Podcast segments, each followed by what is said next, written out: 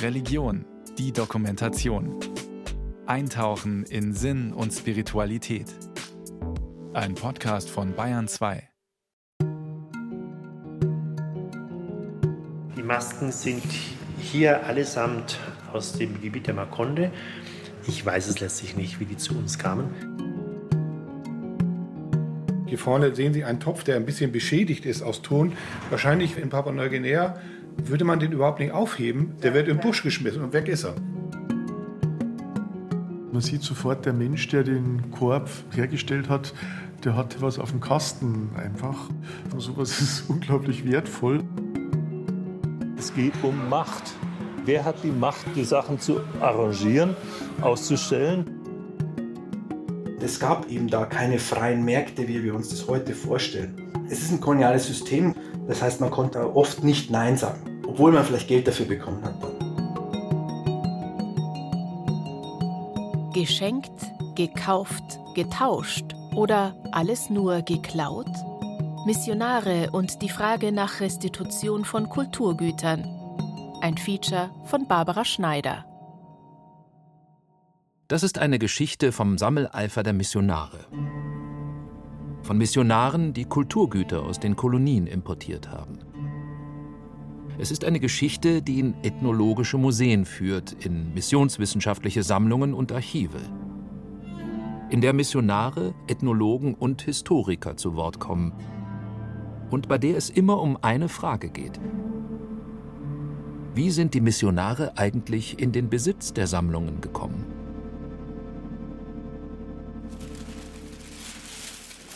Die Geschichte beginnt im Museum Fünf Kontinente in München. In einem kleinen Konferenzraum hat Michaela Appel mehrere Archivkästen auf den Tisch gestellt. Ein paar wenige Exponate aus der Sammlung des neuen Dettelsauer Missionars Oskar Liebler.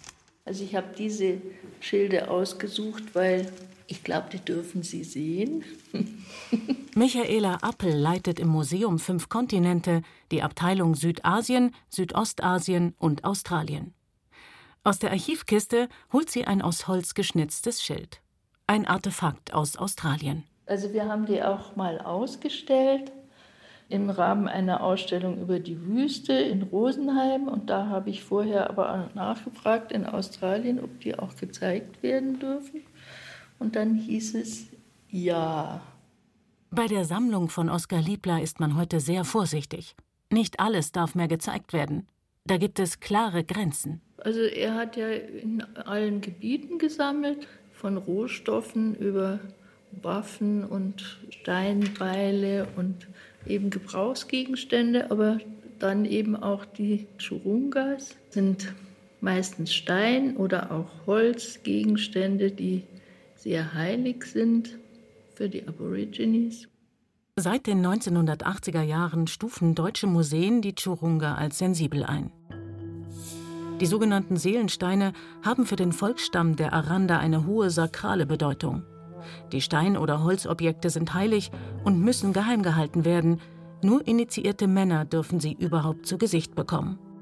Daran halten sich die Museen inzwischen. Die Churunga dürfen nicht mehr ausgestellt werden. Die Museen bewahren die geheimsakralen Objekte fern der Öffentlichkeit auf. Ein Missionar bringt zu Beginn des 20. Jahrhunderts geheimsakrale Objekte der Aborigines an ein Museum in Europa. Das wirft Fragen auf. Wie ist er in den Besitz solcher Objekte gekommen? Es sind Fragen, die sich auch Karin Klier gestellt hat. Karin Klier ist die Enkelin von Oskar Liebler. Sie lebt in Haßfurt in Unterfranken und wollte wissen, wer ihr Großvater war. Was ich sagen wollte, dass ich ihn zwar nicht gekannt habe, aber ich quasi so eine Art Liebesbeziehung zu ihm aufgebaut habe, äh, die mein ganzes Leben lang angehalten hat. Und das kommt vielleicht daher, dass ich in meiner Kindheit sehr oft auf einem Schemel zu den Füßen meiner Großmutter saß und sie mir Geschichten aus Hermannsburg erzählte, der Missionsstation im Inneren Australiens. Das waren herrliche Geschichten, von denen ich tatsächlich nicht genug bekommen konnte. Ich war damals vielleicht, naja, so zwischen drei und vier Jahre alt. Von 1910 bis 1914 war Oskar Liebler Missionar in Südaustralien, so steht es in den Akten des Landeskirchlichen Archivs in Nürnberg. In der Schublade. Aus einer Schublade holt Karin Klier eine gerahmte Schwarz-Weiß-Fotografie hervor. Da haben wir's doch. Ihr Großvater in Tropenhut ist darauf zu sehen, neben ihm seine Frau. Sie stehen vor zwei Kamelen, die über und über bepackt sind mit Schachteln und Kisten. Auf einer Kiste ist noch der Schriftzug Export to Germany zu lesen. Mein Großvater war übrigens Besitzer zweier Kamele. Und äh, da wurden die Sachen auf die Kamele geladen und nach Odnadatta zur Bahnstation gebracht. Dann waren die aber sicher zwei, drei Tage unterwegs. Und dann wurde das per Bahn nach Adelaide verfrachtet und dort aufs Schiff nach Deutschland geschickt. Bumerange, Speere, Schilde und sakrale Gegenstände lässt Oskar Liebler so von Australien nach Deutschland transportieren. Sein Vater und sein Schwiegervater treten in Verhandlung mit den Museen. Und das nicht nur einmal. Allein das Königlich Ethnographische Museum, wie das Museum Fünf Kontinente zu jener Zeit hieß, hat fast 1000 Objekte erworben. Nicht alles ist erhalten, was Michaela Appel auf Kriegsverluste zurückführt.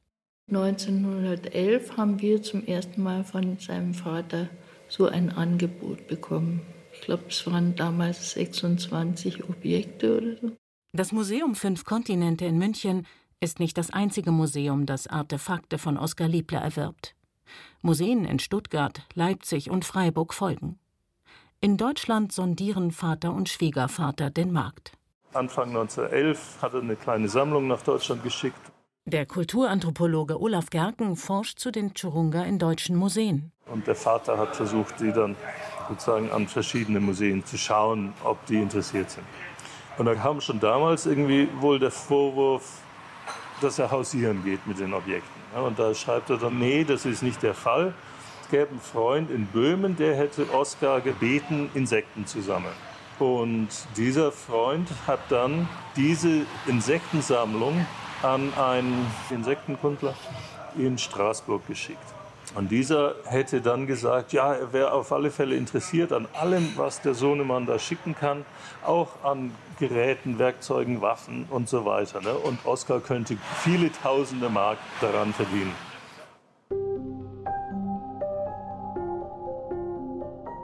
Um die Jahrhundertwende ist das Interesse an Kulturgütern aus Übersee groß.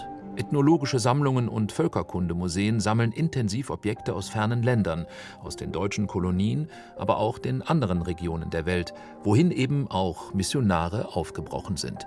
So auch aus dem inzwischen von der britischen Krone unabhängigen Australien. In Übersee herrscht in dieser Zeit diesbezüglich Goldgräberstimmung. Auch Ethnologen und Forscher interessieren sich für die Kulturgüter der Ureinwohner. Bericht vom Missionar Liebler vom 28. Februar 1912. Unterwegs kamen wir auch zu dem ehemaligen Heiligtum unserer Aranda. Darin wurden nämlich die heiligen Seelensteine aller Lebenden und Verstorbenen aufbewahrt. Aber Uneingeweihte durften sich früher nie derselben nähern. Jetzt ist sie leer, nur Spinnen und Fledermäuse hausen darin. Diese Höhle bei Old Station ist die geräumigste von dreien, die ich gesehen habe. Die Missionare waren ja nicht die einzigen, die gesammelt haben. Ne, da waren jede Menge australische, englische Forscher und Expeditionsreisende, die da ihre Aborigine-Führer angestiftet haben, ihnen diese Höhlen zu zeigen. Da lagen unheimlich viele Objekte. Sie haben die meisten mitgenommen, haben ein paar Äxte da gelassen, so als Tausch. Ne? Und auch andere waren auch aktiv dran, so Höhlen zu räubern. Oskar Liebler lernt die Sprache der Aranda. Als Missionar pflegt er gute Kontakte zu den Einheimischen. In der Missionsstation gehen Aranda ein und aus. Es war halt irgendwie so ein, sagen wir mal, Glücksfall in Anführungsstrichen, dass es lutherische Missionare waren, die ja vom Training her schon auf Sprache gedrillt worden sind. Ne? Das heißt, die Bibel musste in die lokale Sprache übersetzt werden. Nur dann hat sie Bedeutung für die Leute. Das heißt, man muss die Leute erstmal verstehen, also die Sprache lernen, ihre Werte verstehen. Ne? Das war ein Austausch an sich. Das hat natürlich auch wieder dazu geführt, dass da ein, ein Vertrauensverhältnis aufgebaut worden ist zwischen den Missionaren und den Aranda. Mein Großvater konnte also sehr gut mit den Stammesältesten.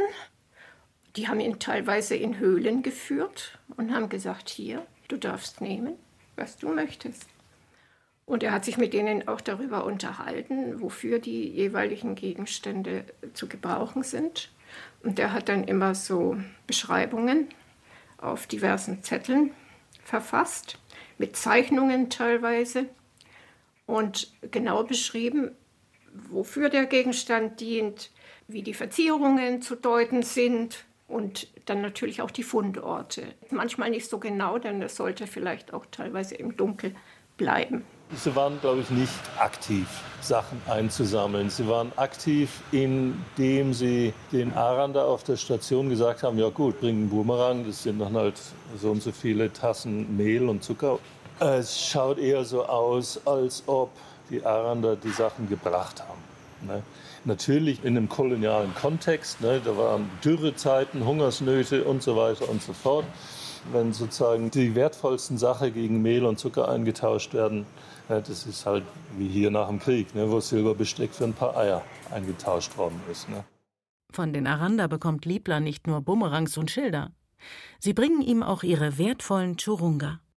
Es gibt so ein paar Bemerkungen vom Liebler, dass die Leute gerade diese geheimsakralen Sachen unter Nacht und Nebel vorbeibringen, dass sie halt nicht gesehen werden, weil es halt natürlich auch von ihrer Kultur ja verboten war, diese Sachen da einfach wegzugeben. Und natürlich waren diese Sakralobjekte wesentlich teurer. Also die haben wesentlich mehr Mehl und Zucker für so ein Sakralobjekt gekriegt. Und damit war natürlich auch die Versuchung größer. Ne? Wohl aus einer Notlage heraus geben die Aranda ihre sakralen Gegenstände weg. Ob sie wussten, was mit ihnen passiert? Darüber lässt sich heute nur mutmaßen. Der Kulturanthropologe Olaf Gerken es war wahrscheinlich, dass die Aranda damals gedacht haben, ja, die werden sozusagen von den Missionaren in Sicherheit gehalten, ne? weil drumherum war ja totales Chaos. Die Leute sind erschossen worden, es gab Grippeepidemien, die Leute sind gestorben und die Polizisten gehen rum und sammeln Sachen ein, die Expeditionsforscher gehen rum und rauben Höhlen aus. Und da sind diese Leute, die haben Interesse an unserer Kultur, an unserem Wissen, an einem religiösen Wissen, haben den Anstand, sagen wir so, unsere Sprache zu lernen und mit uns auf Augenhöhe sprechen zu können. Und dass von der Araner Perspektive die Missionare sozusagen in ihr eigenes Backup-System mit eingebunden worden sind oder benutzt worden sind, aber halt kein Verständnis dafür hatten, was jetzt das heißt, ne?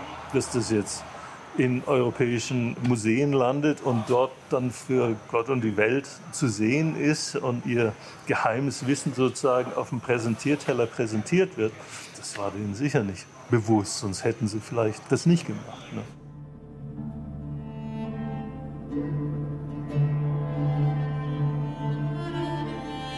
Letztlich bleibt es ein Tauschhandel, der Fragen aufwirft. Was waren die Motive von Oskar Liebler? Hatte er den Wunsch, die Kulturgüter irgendwie zu retten? Oder waren es wirtschaftliche Interessen? Wer an den Geschäften verdient hat, was mit dem Geld passiert ist, das lässt sich heute nicht mehr endgültig rekonstruieren. Karin Klier geht davon aus, dass vor allem Vater und Schwiegervater die Geschäfte abwickeln. Ich glaube, da war mal irgendwo eine Referenz, dass das Jahresgehalt von einem Missionar wahrscheinlich unter der Armutsgrenze von 150 Reichsmark pro Jahr war. Aber da lasse ich mich gern korrigieren. Und so eine Sammlung ans Münchner Museum, also die erste Sammlung, da haben sie 4.500 Mark dafür gekriegt. Also es war auf alle Fälle ein guter Verdienst. Ne? Ich nehme an, nachdem mein Großvater ja dafür bekannt war, dass er so nach dem Motto Gebet, so wird euch gegeben, gelebt hat, sich gar nicht so um diese Gelder gekümmert hat. Naja, aber wir dürfen auch nicht vergessen, es war die Geldentwertung, also diese Rieseninflation. Dann der Wechsel 1923 in das andere Finanzsystem sozusagen. Und entweder es ging kaputt oder wie auch immer. Also ich persönlich weiß davon gar nichts. Was auch immer da an Geld auf Banken gelegen ist, war ja dann futsch. Also von dem Geld ist sicher nicht viel übrig geblieben. Ne? Was geblieben ist, sind die Churunga in den Depots in deutschen Museen. Nicht nur in München und nicht nur von Oskar Liebler. Rückgabeforderungen gibt es seit den 80er Jahren und vor allem den 90er Jahren. Aber das Problem ist die Finanzierung von solchen Rückgabeforderungen und die in Australien nötige Recherche. Ne, weil diese Objekte sind natürlich sehr spezifischen Individuen zuzuordnen. Und die müssen, nachdem die originalen Geber sozusagen verstorben sind, die müssen erstmal identifiziert werden. Ne? kann nicht jeder Arrander über jedes Objekt entscheiden, sondern jedes spezifische Objekt gehört zu einer kleinen Arrander-Gruppe und nur die dürfen über so ein Objekt entscheiden.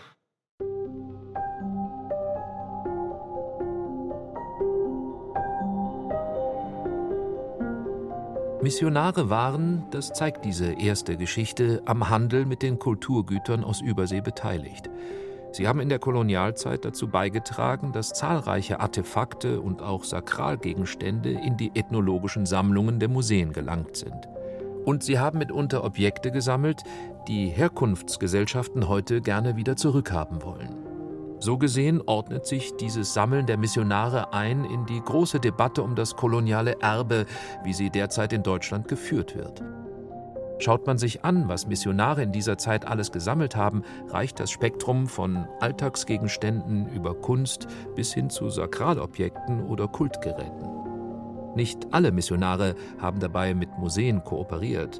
Einige haben auch für ihre Stammhäuser in Deutschland gesammelt die allermeisten Gegenstände auch in den missionarischen Kontexten müssten erstmal als problematisch betrachtet werden. Vor allen Dingen eben aus dieser kolonialen Phase.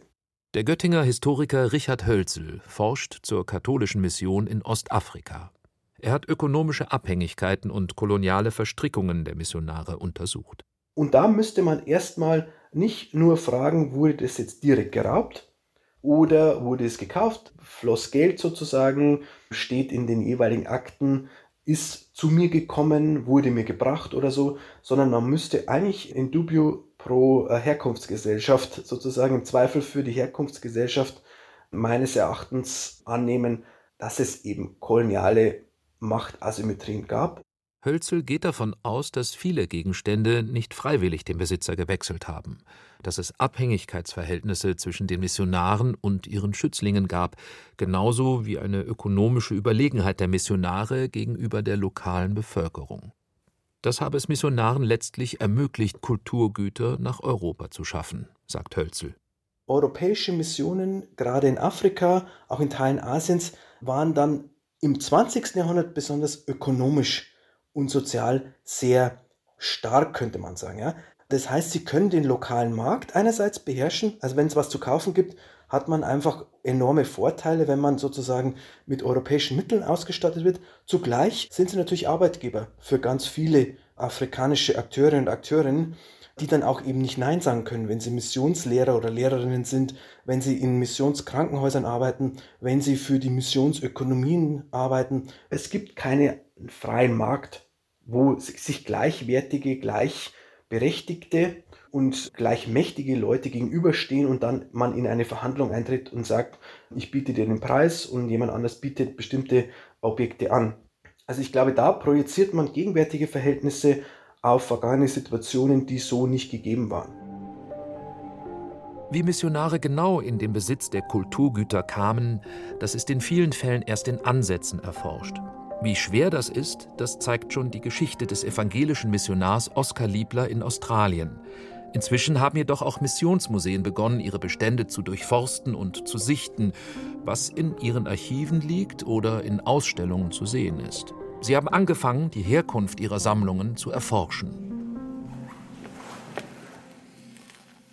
Diese äh, Tiere sind etwa 120 Jahre alt. Sie sehen diese starke Narbe am Hals der Antilope. Man wusste auch gar nicht, wie sich die Tiere in, in Natura bewegen. Deswegen schauen die alle verdammt steif aus. Im Missionsmuseum im oberbayerischen St. Ottilien sind Tanja Holthausen und Pater Theophil Gauss vor einem großen Tierdiorama stehen geblieben. Hinter Glas ausgestopft stehen Leoparden, Zebras und Krokodile. Pater Theophil Gauss leitet das Museum im Klosterkomplex nahe des Ammersees.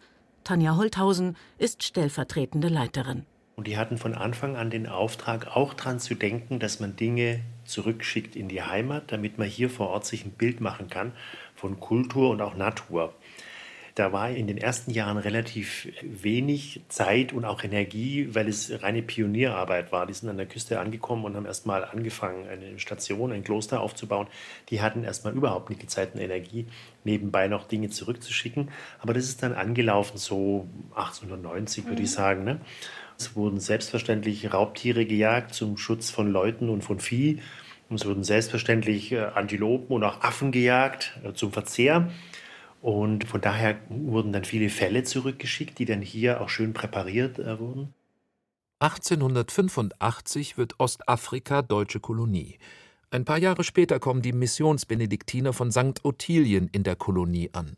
Die Missionsbenediktiner werden in den frühen 1880ern gegründet und zwar in direkter Antwort auf den Beginn der deutschen Kolonialherrschaft in Afrika. Das heißt, es machen sich einige katholische Mönche auf damit es in den deutschen Kolonien auch eine katholische Mission geben kann. Von Anfang an schicken die Missionare Dinge zurück in ihr Mutterhaus in Oberbayern. Anders als im Fall von Oskar Liebler handeln sie nicht mit den Dingen. Ihre Sammlung soll dazu dienen, wiederum Missionare auf ihren Einsatz in Ostafrika vorzubereiten. 1911 eröffnen die Missionsbenediktiner im Mutterhaus der erst ein paar Jahrzehnte zuvor gegründeten Erzabtei ein Missionsmuseum um Spenden zu akquirieren und junge Männer für die Mission zu werben. In Ostafrika fangen die Missionare exotische Schmetterlinge, trocknen Pflanzen, sammeln Käfer und Insekten. Sie verschiffen aber auch Töpfe, Speere und Schüsseln zurück nach St. Ottilien. Also das lief eher nebenbei. Dann waren natürlich auch die Missionare keine Experten. Es war natürlich auch sehr oft vom persönlichen Geschmack des jeweiligen Missionars getrieben. Also wir haben in unserer Sammlung Gegenstände, die recht wertvoll sind und gleich daneben steht dann irgend so ein Teekännchen, das Sie auf einem Markt für 5 Euro kaufen können. Wir haben jetzt aus den Archiven auch entsprechend äh, da Tagebuchnotizen gefunden, dass dann einer der Missionare zu den Kindern meinetwegen im Dorf gesagt hat, bringt mir jetzt mal seltene Früchte her und dann kriegt er irgendwie kleine Münze bezahlt dafür, dass er mir die gebracht hat.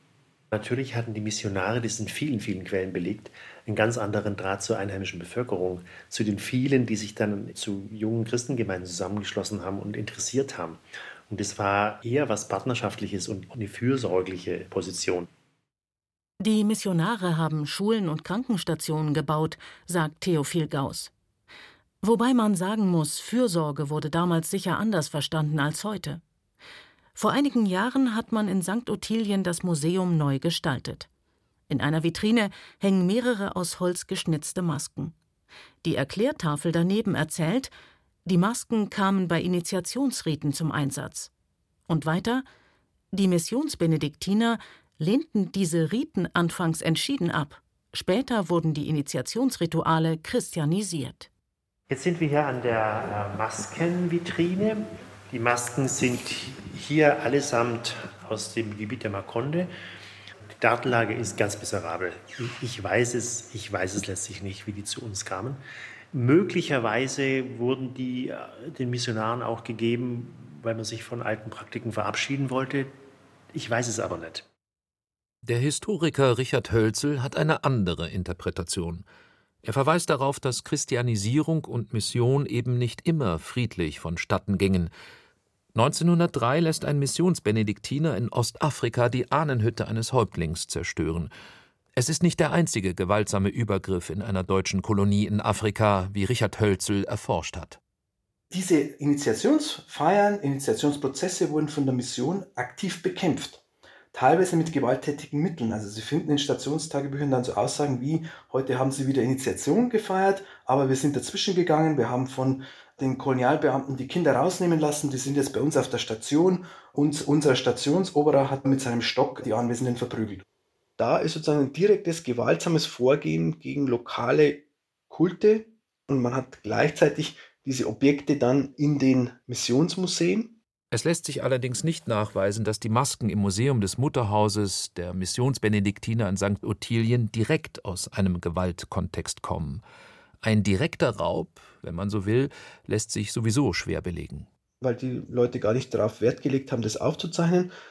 Die Frage ist aber auch, ist das sozusagen der wichtige Maßstab? Man kann auch eine offene Fragestellung sozusagen formulieren. Also wie kamen diese Sammlungen zustande? Und gibt es da problematische Kontexte?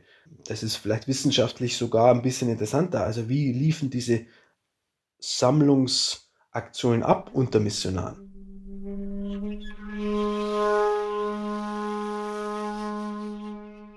In St. Ottilien hat man bereits vor rund zehn Jahren angefangen, die Herkunft der Objekte im Museum zu recherchieren.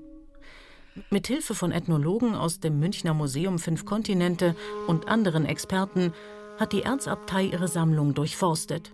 Sie haben alles gesichtet und den ganzen Bestand digitalisiert. Wie die Sammlung zustande kam, lässt sich anders als bei vielen Sammlungsstücken aus Afrika bei den Objekten aus Korea sehr gut nachvollziehen. Seit 1905 ist Korea japanisches Protektorat. 1910 wird das Land japanische Kolonie und gehört damit offiziell zum japanischen Kaiserreich. 1909 kommen die ersten Missionsbenediktiner in Seoul an. Um dort mitzuhelfen mit einem Kloster, das eine Handwerkerschule und Lehrerausbildungsstätte betreibt. Das war der Start in Seoul. Und von da aus hat uns dann der Vatikan letztlich ein großes Gebiet in dieser Gegend weit in den Nordosten rein nach China, in die heutige Mandschurei übertragen. 1910 und 1924 reist Erzabt Norbert Weber nach Korea. Er besucht seine Mitbrüder und er interessiert sich für die koreanische Kultur. Dort hat er eine japanische Kolonie vorgefunden. Die Japaner waren Kolonialmacht und es muss man schon sagen, nichts gegen die Japaner, aber die haben schon sehr viel dafür getan, dass in dieser Zeit die koreanische Kultur klein gehalten wurde und auch billigst in Krämerläden, Antiquitätenmärkten verkauft wurde. Das ist bekannt und Norbert Weber war einerseits entsetzt darüber und sah schon die alte koreanische Kultur am Verschwinden und er war ein, ein leidenschaftlicher Kulturforscher und Kulturliebhaber und hat sich dann gedacht, ich kaufe da jetzt ein und ist in diese Krämerläden und Antiquitätenmärkte gegangen in seinen Tagebuchnotizen findet man das. Er schreibt dann, dass er diese Gegenstände oft kaufen konnte für ein paar Münzen, die man aus der Tasche zog. Also die alte koreanische Kultur war nichts mehr wert und stand zum Ausverkauf sozusagen. Und er wollte diese alte koreanische Kultur, soweit es ihm möglich war, retten und hat deswegen diese Gegenstände dann aufgekauft. Norbert Weber hat nicht nur akribisch Tagebuch geführt. Er hat auch einen Film gedreht, in dem er den Alltag der Koreaner dokumentiert. Ihr Handwerk, Bräuche und Traditionen, ihren Ahnenglauben. Für die Forschung heute, nicht nur in St. Ottilien, ist diese Dokumentation ein großer Schatz. Seit 15 Jahren kooperiert St. Ottilien mit staatlichen Stellen und Forschergruppen im heutigen Südkorea. Einige Objekte haben die Missionsbenediktiner inzwischen nach Südkorea zurückgegeben einen wertvollen Militärmantel, Seidenmalereien aus dem 17. Jahrhundert und ein Herbarium mit 420 getrockneten Pflanzen.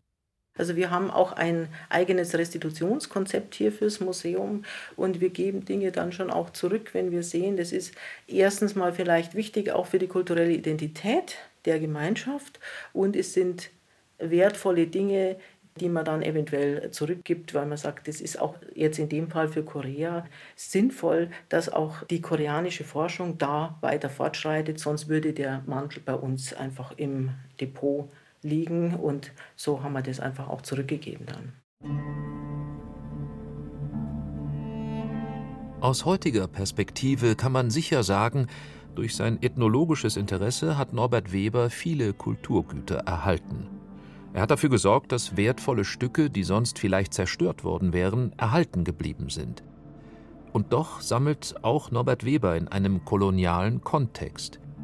Er kauft in der japanischen Kolonie mal mehr, mal weniger wertvolle Dinge billig ein, bringt sie nach St. Ottilien, um sie dort auszustellen. Die Frage, wie gerade dieses ethnologische Interesse grundsätzlich zu beurteilen ist, bleibt.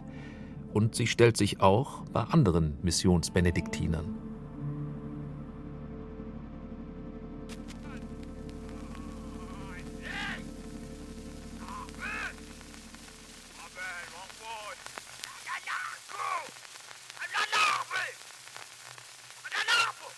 (1923) bricht Pater Meinulf Küsters nach Afrika auf. Sein Ziel die Zulu-Mission der Missionsbenediktiner von St. Ottilien in Südafrika. Im Gepäck hat er einen Phonographen, ein Aufnahmegerät, das Schall mit Hilfe von Wachswalzen aufzeichnet. Schon als Jugendlicher ist Küsters begeistert von der Idee, als Missionar nach Afrika zu gehen. 1910 tritt er im Alter von 20 Jahren in den Orden der Missionsbenediktiner von St. Ottilien ein. Er studiert Theologie und Philosophie, später promoviert er in Völkerkunde in Leipzig. Küsters kommt, anders als seine Mitbrüder, als ausgebildeter Ethnologe nach Afrika. Er arbeitet zunächst in der Zulu-Mission in Südafrika, später dann in Ostafrika, das inzwischen britische Kolonie ist. Von dort schickt er etliche Gegenstände in das Mutterhaus der Missionsbenediktiner in St. Ottilien, sagt Tanja Holthausen. Insgesamt haben wir etwa 150 Objekte hier, die ihn als Geber ausweisen in unserer Datenbank. Hauptsächlich landwirtschaftliche Geräte oder wie wir es hier sehen, so Tontöpfe oder ähnliches. Hat jede Gelegenheit ergriffen, Dinge zu erhalten, einzukaufen, einzutauschen, ich meine, er ist sicher auch als Priester und Missionar aufgetaucht und ist in die Christengemeinden, hat seine Mitbrüder besucht, hat wahrscheinlich von den Mitbrüdern, die auch schon einiges hatten, dann äh, entsprechend die Dinge bekommen und mitgenommen dann. So stellen wir uns das vor. Die Quellenlage ist da extrem dürftig. Die 150 Objekte in St. Ottilien sind nur ein kleiner Teil dessen, was Küsters gesammelt hat. Seit 1928 arbeitet der Missionsbenediktiner auch für das Museum für Völkerkunde in München, das heutige Museum Fünf Kontinente. Küsters ist hier der erste Afrika-Kurator und bekommt den Auftrag, die Afrikasammlung aufzubauen. In dieser Doppelfunktion reist er nach Ostafrika. Für die Missionsbenediktiner ist er dort als Schulinspektor eingesetzt, für das Museum betreibt er Feldforschung. Der Historiker Richard Hölzel er hat dafür auf bestehende ethnologische Methoden zurückgegriffen, Fragenkataloge sozusagen, was brauchen wir alles, Töpferwaren, Musikinstrumente, er hat ja nicht nur Gegenstände gesammelt, sondern auch Phonogramme sozusagen, Tonaufnahmen gemacht. Er hat Lieder verzeichnet, Geschichten verzeichnet, Sprache aufgezeichnet sozusagen, ja. Durch die Bank die komplette Kultur sollte aufgenommen werden. Drei Wochen waren wir schon in Litembo. Pater Nikolaus durchzog mit der Kamera die Bergtäler und bannte die Wamatengo und ihr Volksleben auf die Platte. Ich saß mit dem alten Mkoko Ba und drei seiner Berater Tag für Tag beisammen, um Sprache und Sitten des Landes aufzunehmen. Da kam die Nachricht, morgen früh wird der alte Regenmacher beerdigt. Da blieb alle andere Arbeit liegen, und wir rüsteten uns zum frühzeitigen Marsch auf den Friedhof, wo die Leiche beigesetzt werden sollte. Küsters ist ein genauer Beobachter. Detailliert beschreibt er Beerdigungszeremonien und Initiationsriten. Er dokumentiert Handwerkstechniken und die Regeln des Zusammenlebens. Er sammelt aber auch Alltagsgegenstände und Kultgegenstände, die er mit Erklärungen versieht und an das Museum in München schickt.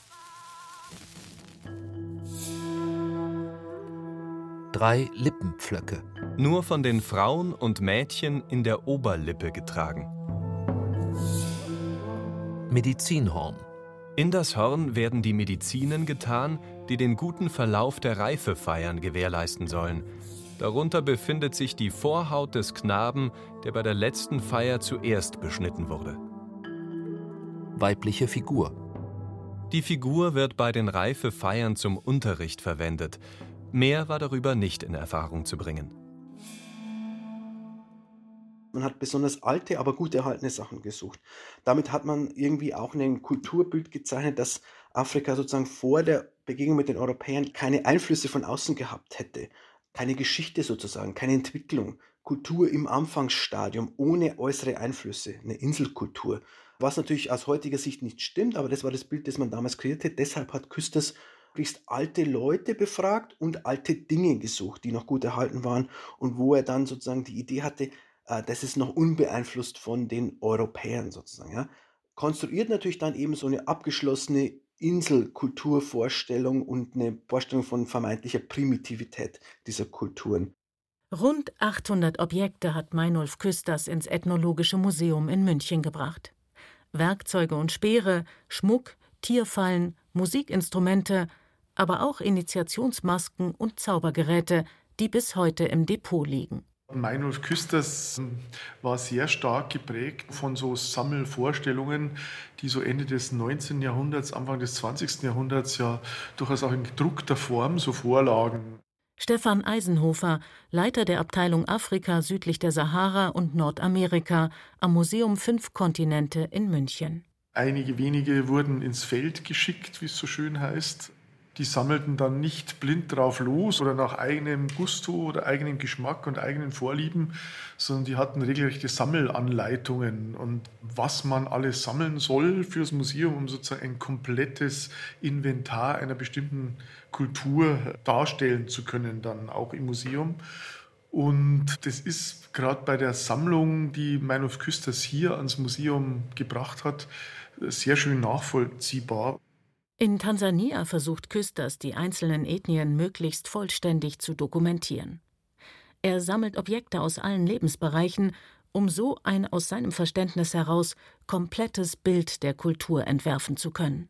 Es lag ihm auch daran, dass er nicht wie so viele europäische Sammler einmal quer durchgezogen ist und kurze Stops gemacht hat, sondern dass er halt wirklich monatelang mit den Menschen auch zusammengelebt hat, dort auch offenbar hohes Vertrauensverhältnis genossen hat. Und ja, er hat sich wirklich mit den Menschen ähm, auseinandergesetzt, hat die auch befragt und nicht nur gegrapscht, sage ich mal, sondern er war an der Meinung und an den Kenntnissen der Menschen interessiert. Wie Meinolf Küsters genau an die Objekte gekommen ist, auch das lässt sich heute nur schwer rekonstruieren. Vieles wird er erworben haben, manches wurde extra für ihn geschnitzt, sagt Stefan Eisenhofer und fügt hinzu, Rückgabeforderungen für diese Objekte gibt es bislang nicht. Wie ist das Sammeln der Missionare zu beurteilen? Sind sie durch Machtasymmetrien und Abhängigkeitsverhältnisse im Kolonialismus in den Besitz ihrer Sammlungen gekommen? So sieht es Richard Hölzel. Oder haben die Missionare auch Dinge bekommen, weil sie einen anderen Anspruch als die Kolonialmacht hatten? Weil sie eine Vertrauensbasis aufbauen konnten, so beschreiben es die Missionare selbst. Wie das Sammeln der Missionare zu beurteilen ist, hängt daran, wie man die Rolle der einzelnen Missionare in den unterschiedlichen Kolonien einschätzt.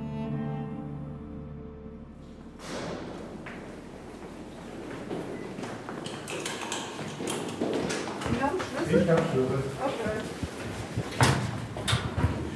Dieses ist ein Archiv der Sachkultur.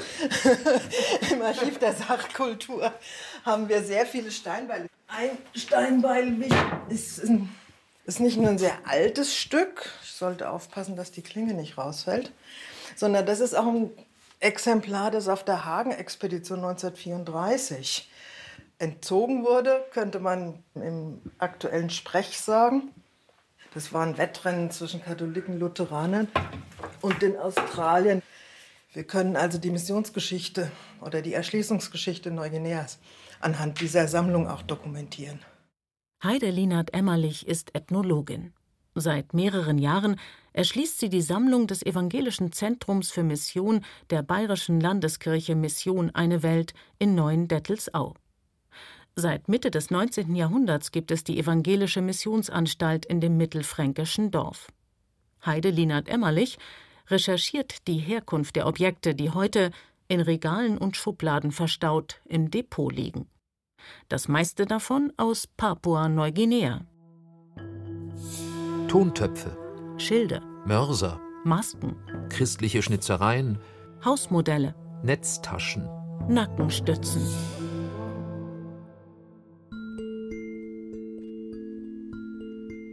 Nicht nur in Afrika, auch in der Südsee baut das Deutsche Reich in der Kolonialzeit seine Macht aus. Im nordöstlichen Teil der Insel Neuguinea errichten die Deutschen die Kolonie Kaiser Wilhelmsland. Kurz darauf kommt der erste Neuendettelsauer Missionar auf der Insel an. Zunächst lassen sich die Missionare an der Küste nieder, später ziehen sie auch ins Landesinnere.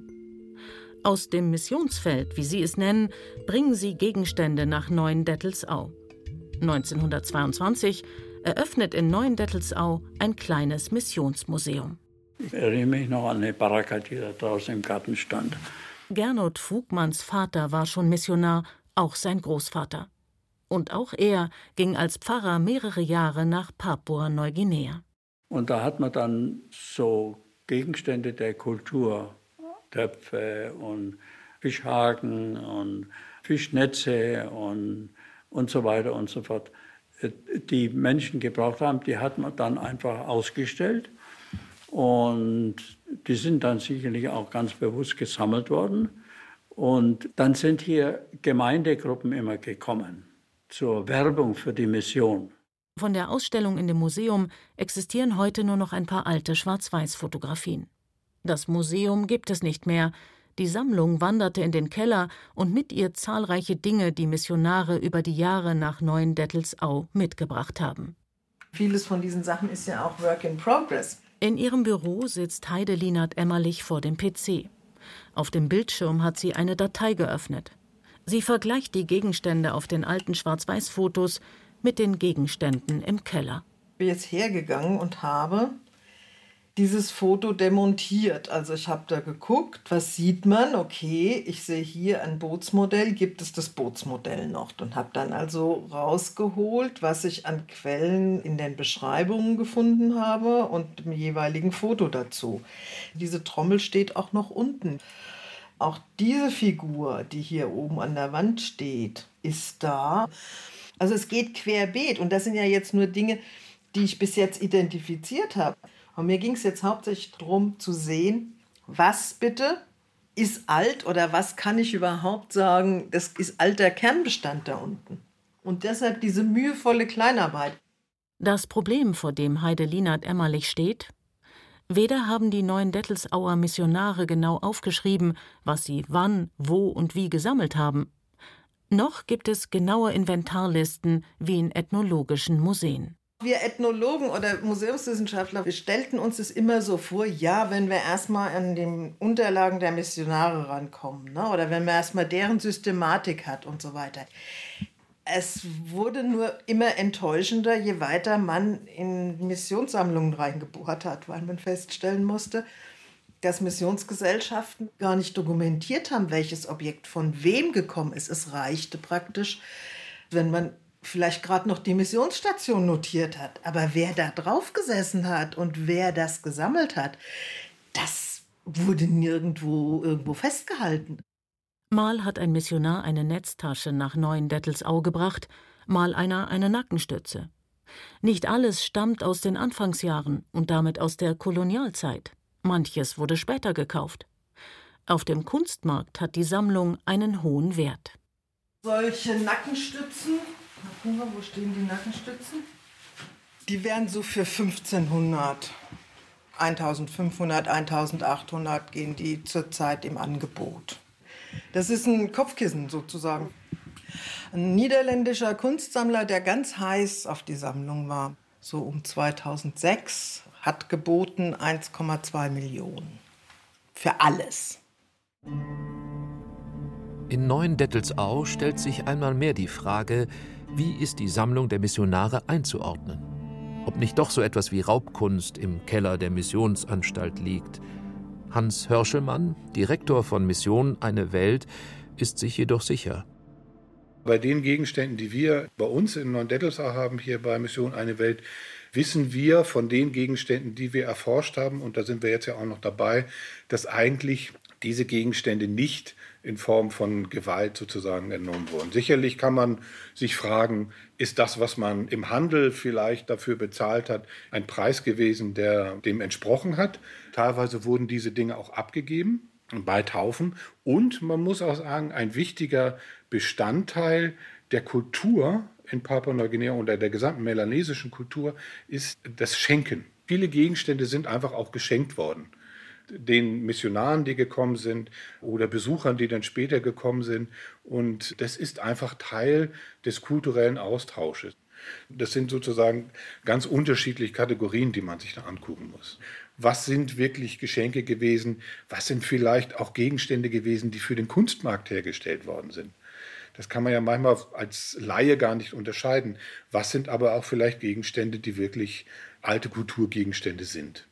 Spricht man mit Vertretern von Mission Eine Welt über die Sammlung, dann hört man immer wieder, dass Kultgeräte den Missionaren bei der Taufe übergeben wurden, freiwillig und als Ausdruck ihres neuen Glaubens. Ähnlich war es in St. Ottilien zu hören, dass diese Kultgegenstände heute in Missionssammlungen liegen, kann man jedoch auch als fragwürdigen Erwerbskontext einordnen. Der österreichische Ethnologe Hermann Mückler. Gerade in Gesellschaften, wo es Ahnenverehrung gibt, wo es also Totemismus gibt, Animismus, also verschiedene nichtchristliche andere Glaubensvorstellungen gab auf indigener Seite, die wollte man ja ausmerzen und äh, dadurch anderes ersetzen. Dass man dadurch die Leute ermuntert hat, äh, diese Dinge dann nicht nur zu verbrennen, am Scheiterhaufen zu werfen. Wir kennen diese Klischeebilder. Es ist zwar in den seltensten Fällen passiert, aber es ist nach wie vor ein Klischee. Aber vieles haben dann die Missionare einfach bekommen und haben es halt nach Hause geschickt als Objekte. Sicherlich auch ein hinterfragenswerter und, wenn Sie so wollen, fragwürdiger Erwerbskontext. Dass manche Dinge als Geschenke zu den Missionaren gekommen sind, daran hat der Professor für Kultur- und Sozialanthropologie jedoch keine Zweifel. Vieles haben die Missionare tatsächlich auch als Geschenke erhalten. Und als sie das Missionsfeld verlassen haben, haben sie das halt mitgenommen ja, das ist okay, ja, da kann man auch nichts sagen dagegen, ja, aber das muss man eben wirklich bei jedem Objekt dann entsprechend äh, erst rekonstruieren, dass man das weiß und dann kann man äh, dazu auch eine Aussage machen oder man muss es eben im Diffusen lassen. Ja.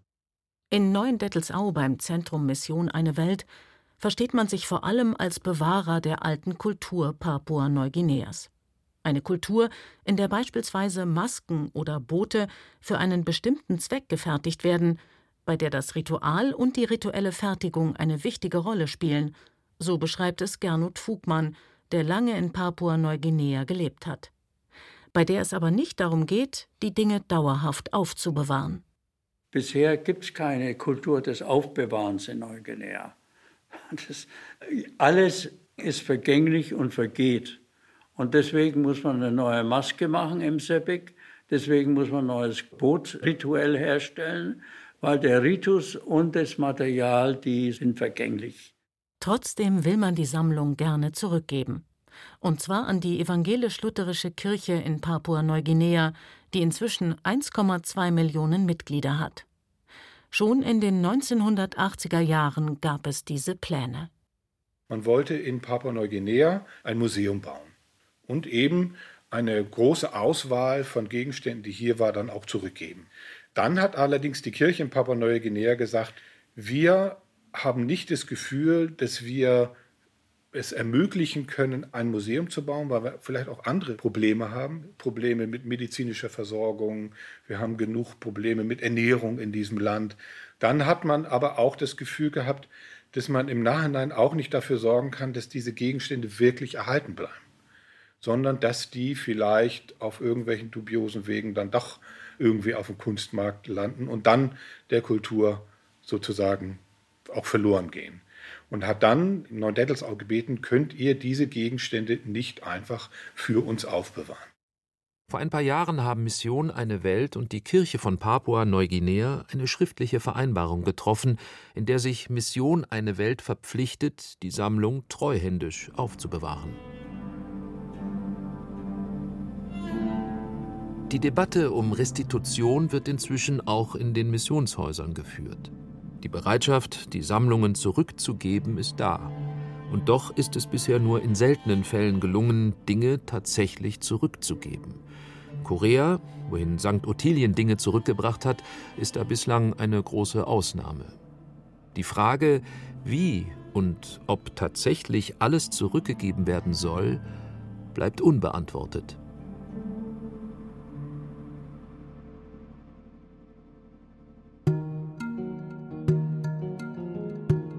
Dieser Restitutionsdebatte ist natürlich auch eine Lawine losgetreten worden, dass man sagt, wir geben jetzt alle Gegenstände zurück und viele afrikanischen Partner in Museen bremsen erstmal ein bisschen, sagen, Moment mal, wir sind jetzt eher erstmal an einer Kooperation interessiert, nicht gleich an einer Rückgabe. Vielfach kommt der Vorwurf, ja, jetzt machen die Europäer schon wieder ihre eigenen Schritte. Lasst uns doch erstmal nachdenken, was wollen wir, wie wollen wir es gestalten. Wir kommen dann auf euch zu.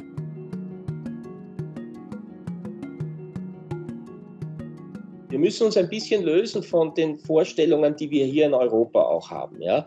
Es stellen sich sehr viele Fragen, wenn man wirklich restituieren will. Zum Beispiel die Frage, an wen?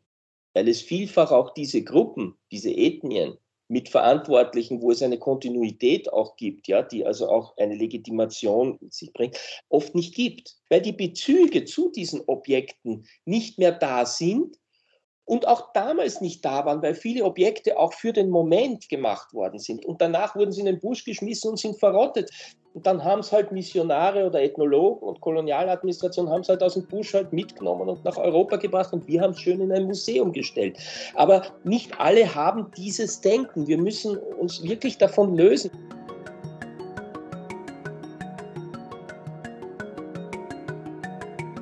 Die Schwierigkeit ist tatsächlich, dass man mit Vertretern der Herkunftsgesellschaften darüber sprechen müsste, weil es ist tatsächlich im Moment bei diesen Restitutionsdebatten im Grunde eine sehr eurozentrische Debatte oft.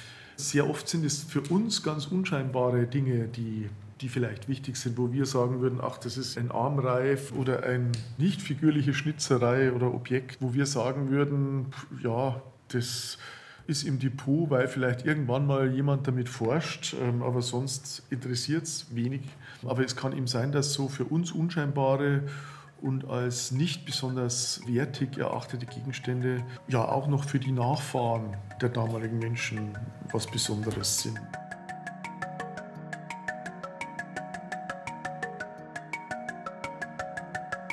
Das ist auch nicht die Frage, wollen alle Gesellschaften ihre Gegenstände zurück? Das ist sozusagen auch wieder eine diffizile Kommunikation. Ich denke, die Missionen hätten da eine Verantwortung, auch in diesen Kommunikationsprozess einzutreten. Da müsste man vielleicht auch nochmal nachfragen, können wir über diese Gegenstände vielleicht nochmal lernen, wie wir gegenseitig miteinander kommunizieren.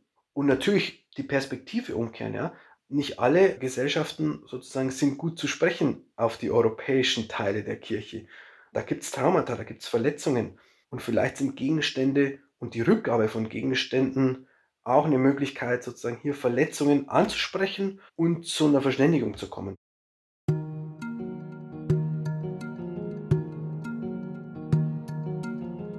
Geschenkt, gekauft, getauscht oder alles nur geklaut?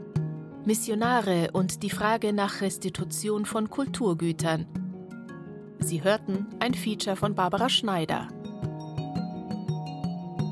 Es sprachen Katja Amberger, Thomas Leubel und Benedikt Schriegle. Regie Anja Scheifinger. Ton Robin Ault.